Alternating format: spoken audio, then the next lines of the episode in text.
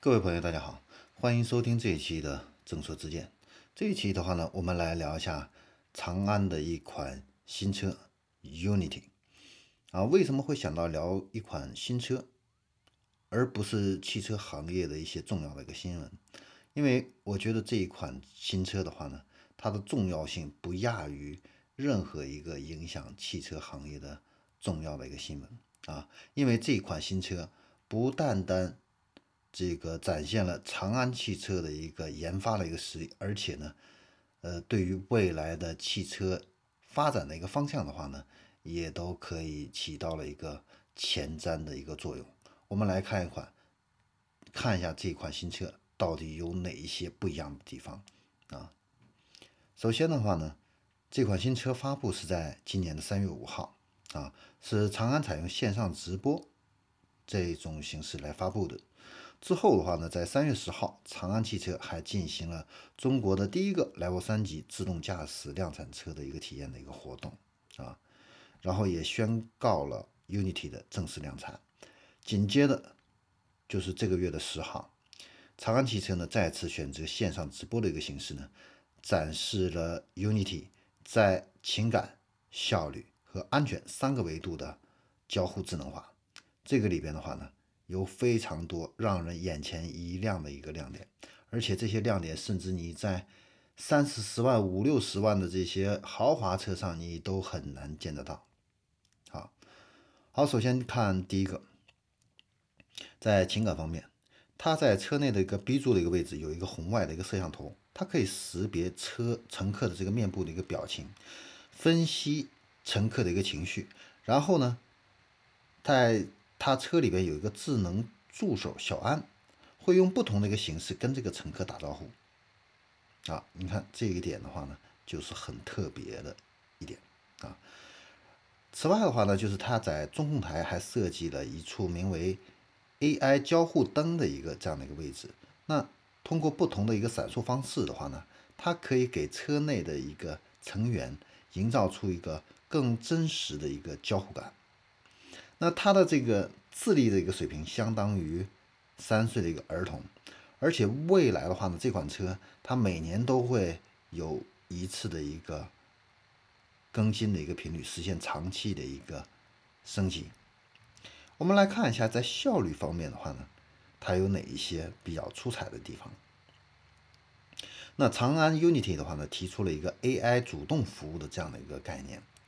啊，除了刚才我们提到的智能助手小安主动问候之外的话呢，Unity 还实现了一个视线亮屏的一个功能。什么意思呢？就是在关闭屏幕的这种状态下的话呢，如果我们把视线移到这个中控屏幕上，就可以点亮这个屏幕，而不需要去任何按键去进行一个启动。啊，这个也是非常智能化的啊。然后呢，在播放音乐的时候啊。如果我们车内有成员在接打电话，这个 Unity 会自动的降低媒体的音量，保障车内成员的通话的一个质量。你看这一点就很不一样啊！它能够自动识别你在车内有没有在打电话，而且它还有一个另外一个很厉害的地方，就是如果车内有吸烟的乘客时候，它会根据这个车速啊，适当的打开车窗。来加速这个车内空气的一个流动，降低二手烟对其他乘客的一个影响。您看，这个是不是很多汽车上您都没有见过的，很特别的一个地方？啊，然后我们再来看一下这个安全这一方面啊，那它升级了对驾驶员疲劳侦测的一个程度，分为了轻度、中度还有。重度三种疲劳程度会给予不同的一个提醒方式啊。重度疲劳的时候啊，它会怎么样？传统的汽车一般都是滴滴滴提醒你，对不对？它呢会主动的打开车窗，然后呢让风灌进来的话呢，你人自然就会变得清醒一些，对吧？然后它还可以把这个空调的温度适当的进行一个降低。啊，然后也让你更清醒，然后它还会播放动感的音乐来进行一个提醒。你看，它想的非常的周到啊。然后如果它判定你是轻度的一个疲劳的话呢，它会用语音的方式提醒你。那如果是中度疲劳的话呢，它会通过模拟来电的，就是来电话的这种形式来惊醒我们的驾驶者。啊，然后同样还是安全方面的话呢，它这个 Unity 还针对这个高速我们要下这个岔道的这个时候啊，提供了这个高速下道分心的一个提醒。当我们这个车开到这个高速公路这个快要下道的这个路口的时候啊，它会追踪你的视线，然后结合你这个转向灯、方向盘的转角还有车速这些信息，来判断我们驾驶员是不是分心了。如果他判断你分心了，然后可能在这个路口该下去的时候没有下去，这个时候他会提醒你啊，所以这个也是非常智能的，因为我们可以看到哦。长安的这个 Unity 啊，它已经是变成了一个非常智能的，然后有情感的这样的一款车辆，不再是一个这个交通工具或者是一个智能的一个呃这样的一个工具，啊，更有了这样的一个人设的这样的一个感觉。呃，另外一个呢，在这个直播里边的话呢，我们还能够。呃，看到的这个亮点的话呢，还有哪些呢？就是它的这个车载这个微信。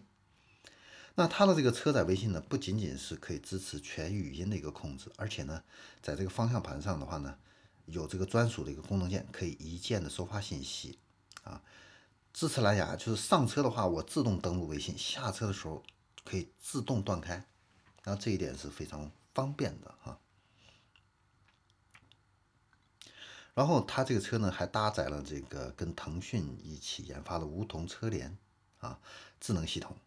啊深度整合了这样的一个腾讯车联的 TAI 的这样的一个核心的一个能力，可以支持四十多种精细化的一个场景，通过多场景的语音交互实现对这个车辆的一个硬件的一个控制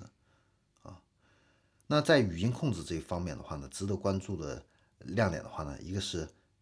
不需要唤醒词。直接说出需求就可以开启这个相应的一个功能，啊，这个就比现在的很多车辆控制就更进一步。现在我们很多车辆基本上都是要消，先说一个唤醒词啊，啊，然后呢再说出我们的一个需求，它才能够去执行相应的一个操作。那现在的话呢，省略了这个唤醒词啊，这个是很方便的一个事情。另外的话呢，它还有一个比较有特色的就是语音控制的话呢，它还引入了《王者荣耀》的这个角色的这样的一些声音啊，这也是非常有意思的地方啊，比较适合年轻人啊。那从这款车上的话呢，我们可以看到很多的这样的一些亮点。最重要的，这款车并不是很贵，这款车的一个售价哈，各位猜猜大概是多少钱？有这么多有意思的配置，还有一些功能，啊，它的售价只有十二万到十五万之间啊，这是媒体的一个预测了啊。呃，除了这些智能的一个配置的话呢，这款车的一个外形和内饰也是特别的有吸引力。有兴趣的朋友的话呢，您可以去呃在网上去看一下这款车的一个视频啊。外形跟内饰，在十五万级别里边的这些 SUV 里边的话呢，绝对有杀伤力和冲击力，啊，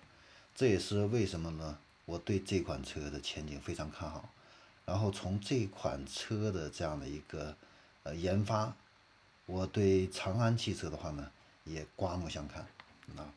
所以长安汽车未来的一个发展的话呢，还是非常值得期待的。我们也。期望我们的自主品牌越走越好。好，这里是正说之见，我们这一期节目呢就聊到这里，我们下一期再见。